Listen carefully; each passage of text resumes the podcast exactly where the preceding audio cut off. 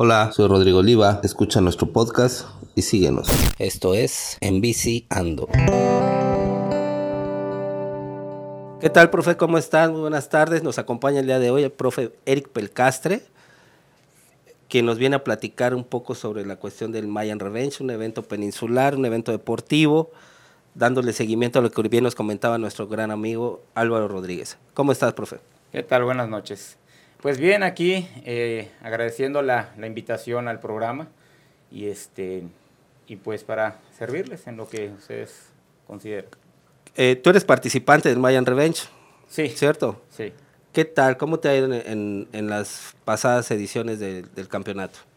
Pues fíjate que yo empiezo a competir en el 2015 okay. en una competencia del Maya Revenge que se hizo precisamente en el lugar donde se pretende realizar esta del 31 de octubre.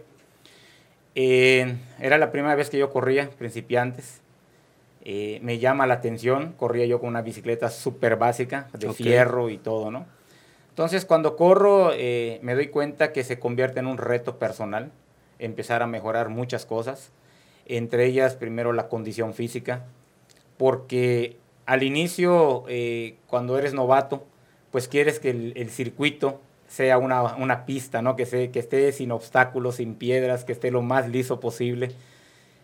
Pero no puede ser así. Así es. Porque ya después, cuando va pasando el tiempo, te das cuenta que lo divertido precisamente del MTB son los obstáculos. Okay. Es eh, desarrollar la técnica que viene siendo la habilidad de conducir para poder sortear cada una de esos obstáculos que están en el, en el, en el circuito entre ellos aprender a saltar rampas, a pasar zonas de piedra, eh, troncos, a, a, utilizar técnicas como el bunny hop, que es el, el, salto del conejo para brincar algunos obstáculos. Lo cual de eso te, con el paso del tiempo lo fui aprendiendo, lo obvio, llevé mis aporrazos como, como todo. Como todo ciclista, ¿no? Sí, hombre, y, y la mera verdad, eh, hoy por hoy puedo decir que soy muy técnico en, en, en con respecto a, a sortear cualquier tipo de obstáculos. Eh, y la verdad, pues esa es la gran diferencia, ¿no? A veces uno puede tener mucha condición física. Eh, nos ha tocado ver compañeros ciclistas ruteros que eh, incursionan en el MTB y son muy resistentes, tienen mucha resistencia, pero cuando llegan a las zonas técnicas es donde se traban, donde se tienen que bajar a caminar, donde se tienen que, ahora sí que, evitar un, una caída y, y ahí es donde el que es técnico pues saca ventaja porque puede sortear mejor los, los obstáculos y eso hace que agarres mejor ventaja. ¿no? Oye, me dices que apenas empezaste a participar hace unos cuantos años en el... En el 2015. En el 2015. Sí. ¿Qué fue lo que te conectó en esa primera experiencia que tuviste en esa, en esa participación de ese evento como para que engancharas en el ciclismo de montaña? Y creo que desde esa vez no has soltado el pedal, la bicicleta la has ido mejorando en, en la medida de, la, de, de lo que se puede y este y ahora eres un gran representante digno de aquí de, del sur del sí. estado, de Quintana Roo, de, de, Chetumal, has llevado has llevado a Chetumal con, con tu participación, ahorita veo que traes, traes el, el jersey de, del reto Coyote, que son 100 kilómetros que se hacen en Chiapas. Así es. Y, este, y digo, has participado en varios eventos. ¿Qué te enganchó ahí en, en la cuestión de la práctica del ciclismo de montaña? Mira, lo que me enganchó es, es que, te vuelvo a repetir, se vuelve un reto personal. Okay. Son tantos obstáculos que, que, llega el momento que juega con tu mente. Es decir, no puede, no puede ser más, eh, más difícil ese obstáculo que, que mi, mis ganas de, de, poder lograrlo, ¿no?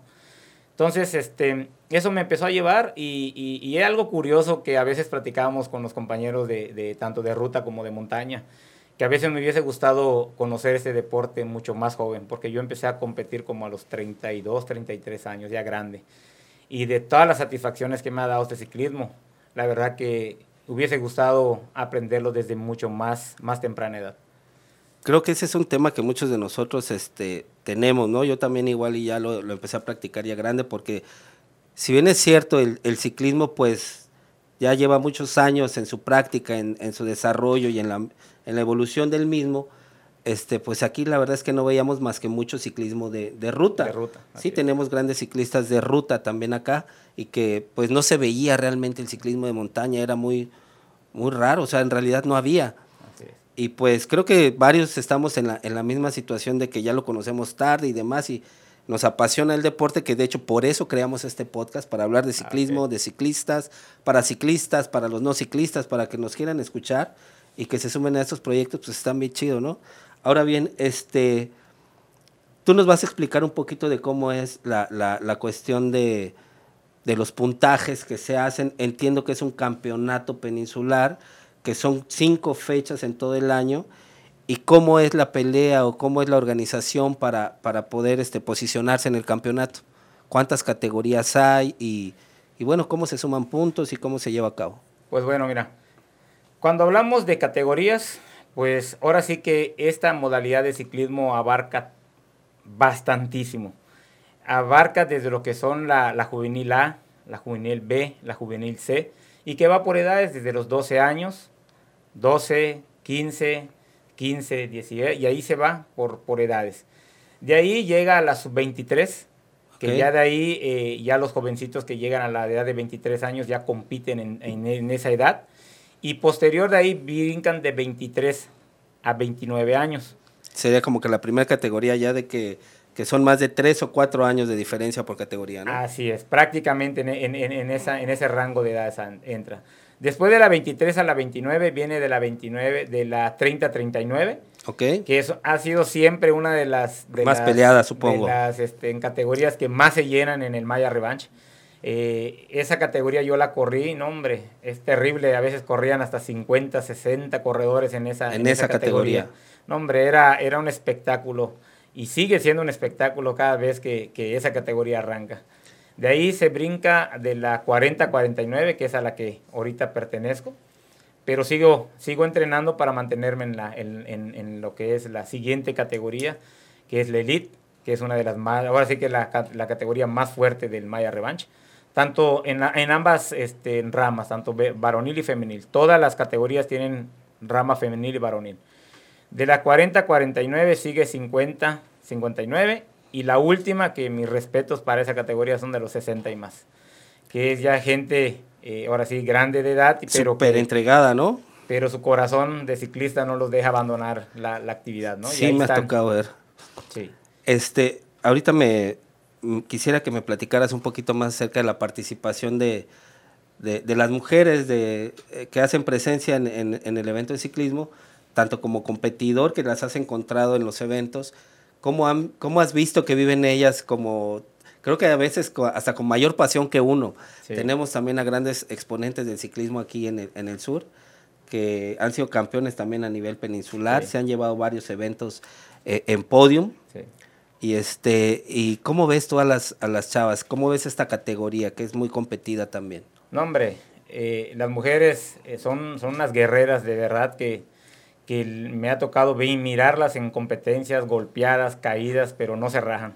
Se suben a la bici y aún así con el dolor y todo, terminan la carrera y eso te, te, te hace sentir eh, eh, esa fortaleza que traen ellas y que hoy por hoy el ciclismo en la, en, la, en la, rama femenil la verdad que ha crecido bastante. Hay muchas competidoras en, en, en, en, ese, en esa rama y la verdad que muy entregadas al deporte también. También hay toda, tan, en todas las categorías que me mencionabas ahorita, hay tanto varonil como femenil, como femenil ¿cierto? Sí, sí. Y el sistema de puntuajes, ¿cómo, ¿cómo se desarrolla, cómo se lleva a cabo? Bueno, eh, en, con respecto a la puntuación, va, por ejemplo, son cinco fechas al, al, año, por decirlo así, es cada, cada mes o cada dos meses se, re, se lleva a cabo una, una fecha.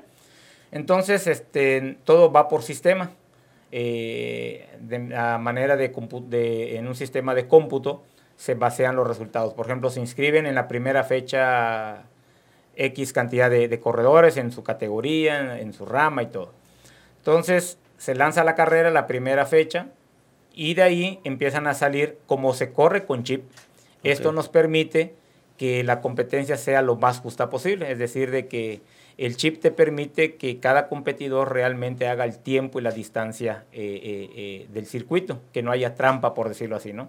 Que corten camino por algún lado porque se registra menor cantidad en la primera vuelta o en la segunda o en la tercera vuelta. Entonces, al término de la primera fecha, el sistema te va arrojando quién quedó en primero, segundo, tercero, cuarto, hasta el último. Entonces, de ahí se va vaciando un, un, un, una, una, cantidad de puntos. Eh, pasa esa primera fecha, y vamos a suponer que ganó X Juan, ¿no? A la siguiente fecha, Juan no fue a correr por alguna situación personal, ya no se le dio ir a correr a la segunda fecha, pues Juan ya no suma puntos. Y, por ejemplo, y ganó Benito. Y Benito agarra los puntos y que pueden ser de 100 puntos, pueden ser de, 50 puntos, entonces se van sumando. Entonces, al final de cada, de cada una de las fechas, la gente va, va, va sumando, acumulando puntaje y al final de la última fecha, que en este caso sería la, la, fecha que sería en Texcoco, Yucatán, que sería la última fecha del año, pues ahí ya el sistema de cómputo arroja quienes participaron en toda la... En todo el serial. En todo el serial. Y en función de eso, a veces puede ser que hayas ganado una o dos y no fuiste a, a la tercera o a la cuarta. Y pues obvio, ganaste el primer lugar, pero al no ir a esas, a esas competencias, pues ya automáticamente te, te bajas puntos y otras personas que sí han estado constante en las cinco fechas, pues se van para arriba. Tienen oportunidad de posicionarse y poder obtener este el campeonato. ¿Y qué ha pasado? Eh? Ha pasado de gente que es muy fuerte en su categoría, gana una, ganan dos y por alguna situación ya no van a las últimas tres. Y el, y el que venía, por ejemplo, en tercer lugar, resulta que al final del serial queda en primer lugar. ¿no? Así es. Eh, entiendo, entonces es el ganador por, por fecha y el acumulado de las cinco fechas es el que va sumando puntos para hacer el llevarse el campeonato peninsular, que abarca las, las, cinco, fechas. Así es. Órale, eso está muy, muy padre porque pues eso hace que todos asistan, que convivan, que compitan. Creo que parte del objetivo de, de, esta, de este evento es que, que vaya mejorando y la calidad de ciclistas que, que se están dando en, en, estas últimas generaciones, pues sean de calidad, sean de mayor competencia y que pues van a, nos vayan a representar a, varias partes de la, de la, República. Veo que muchos de ustedes, como te vuelvo a repetir, te veo que traes ahorita el jersey de, del evento que se realiza cada año en, en Chiapas, en Tuxtla, y es todo un reto, ¿no? 100 kilómetros. Sí, hombre. Este, ¿Cuánto tiempo más o menos dura una competencia de, de esta magnitud en cada categoría. Leía por ahí en las bases que creo que hay un tiempo para poder terminar la, competencia. Eh, la, la, base arranca de, desde que arranca la carrera y termina el primer, el primer lugar. De ahí hay una hora para que toda esa categoría termine. Si después de esa hora algún competidor no logra terminar su número de vueltas, pues automáticamente queda descalificado.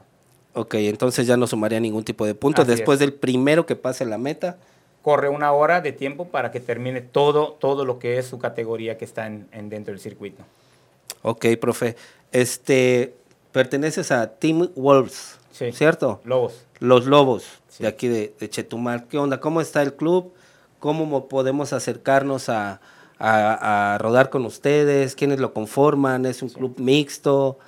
Este, ¿Cómo está la cosa? Pues mira, el, equipo de Lobos, de Wolf, nace, eh, yo soy el presidente del club. Okay. Eh, yo antes pertenecía, cuando yo en mis inicios pertenecía a un, a un grupo que se llamaba Pasha, okay. que fueron los primeros que, que me dieron eh, oportunidad de pertenecer a un grupo. Pero pues en, en nuestra institución a la cual trabajo, imparte una materia a los chavos de turismo Okay. dentro de su capacitación y preparación de, de, de, la carrera, hay una materia que se llama Diseña rutas seguras para la práctica del ciclismo de montaña. Y esta, esta materia va enfocada a que los muchachos tengan esa habilidad de poder atender el turismo que viene de afuera en el ámbito del ciclismo. Entonces, este, un día unos muchachitos me decían, profe, vemos que usted sale a competir, anda rodando. Y ellos fueron los que me, te motivaron. Me motivaron a crear el grupo, profe, creé un, grupo, un grupo de aquí de, de chavos de la escuela, de, de, los que pertenecemos a la materia y todo el rollo, ¿no? Entonces, este, eso me motiva y, y junto con otro maestro, el profesor Albornoz. Eh, Enrique Albornoz. Enrique Albornoz, okay, sí, profe. Claro, cómo no. Eh, este, muy conocido también en el ámbito del deporte. Este, pues me dice, pues trabaja conmigo en la misma institución y me dice, pues vamos a crear el grupo. Entonces creamos el grupo y pues prácticamente eh, yo como se lo dije a los chavos, si voy a crear un grupo, pues va a ser para nivel competitivo, ¿no? Porque ese, es, eh, ese ha sido siempre mi, objetivo. mi objetivo, competir. Eh, entonces este, empezamos a preparar a los chavos de la escuela y, y no todos, ¿no? Los que, los que, se, los que tengan esa capacidad de, de, competir y que tengan ese, ese corazón de, de, competencia, pues los, los vamos entrenando para, para, para, participar, ¿no? Y la verdad que me he llevado grandes sorpresas.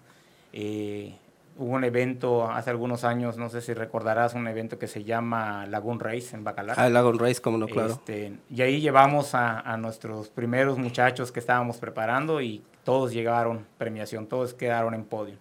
Entonces eso me siguió motivando a mí a mi, mi amigo, el profesor Albornoz, a seguir preparando chavos. Entonces eh, yo casi no ruedo, no, no, no soy de, de, salir a rodar. ¿En, en, en qué sentido? De, de, manera recreativa, ¿no?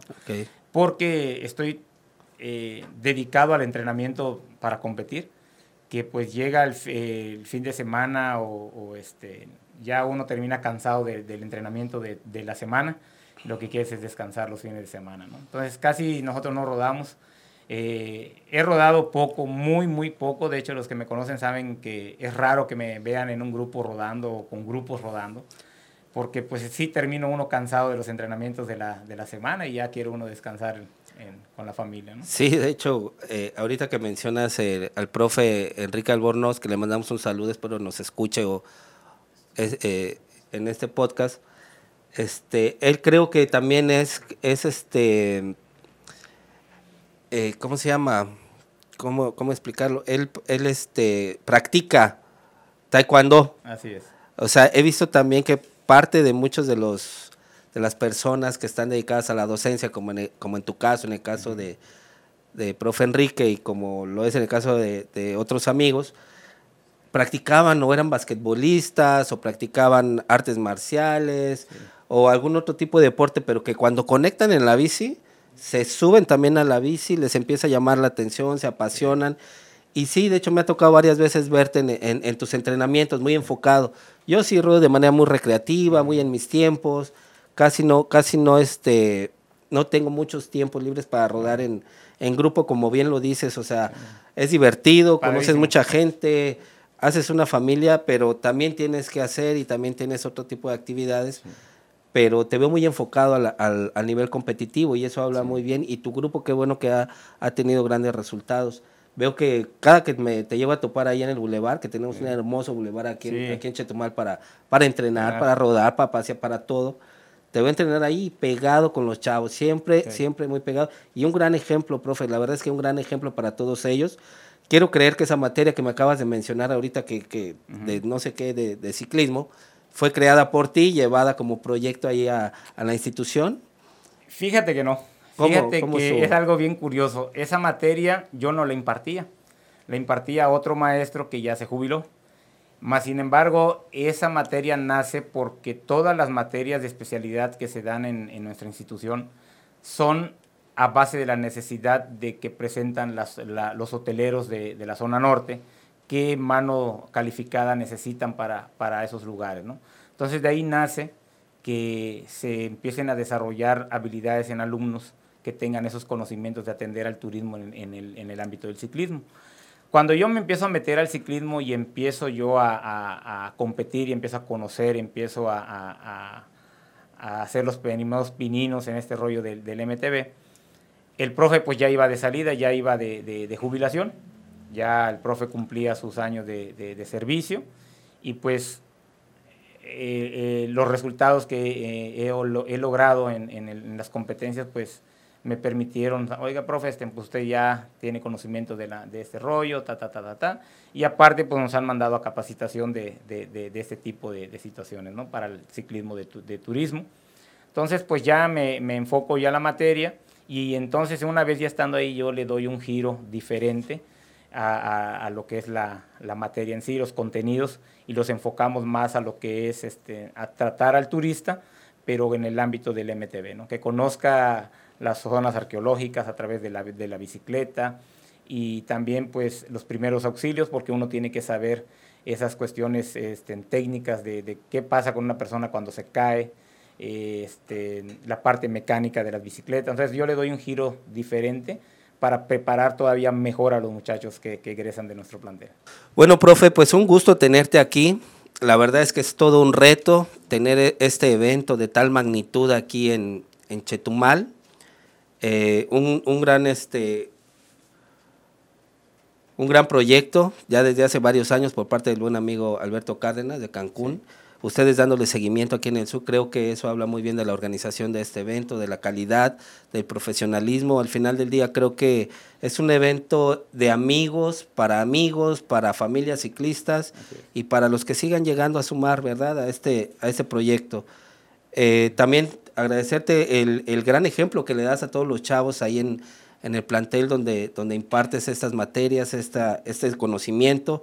Muchos te siguen, te, están ahí contigo, forman parte de este proyecto que estás creciendo con ellos, sobre todo a nivel competitivo, como mencionabas hace un rato, que si bien es cierto, las rodadas recreativas son muy buenas, se familiariza uno, crea uno una segunda familia, pues también esa parte de competencia está. Y sobre todo, como mencionabas hace un momento, que estaban ya bien posicionados en algunos eventos que, que, han ido a participar y que han tenido la oportunidad de vivir Espero que en, eh, en, los próximos podcasts puedas venir con algunos de ellos y nos compartan sus experiencias. Claro que sí. Este, creo que por el momento ahorita sería eh, todo aquí con, contigo en el podcast.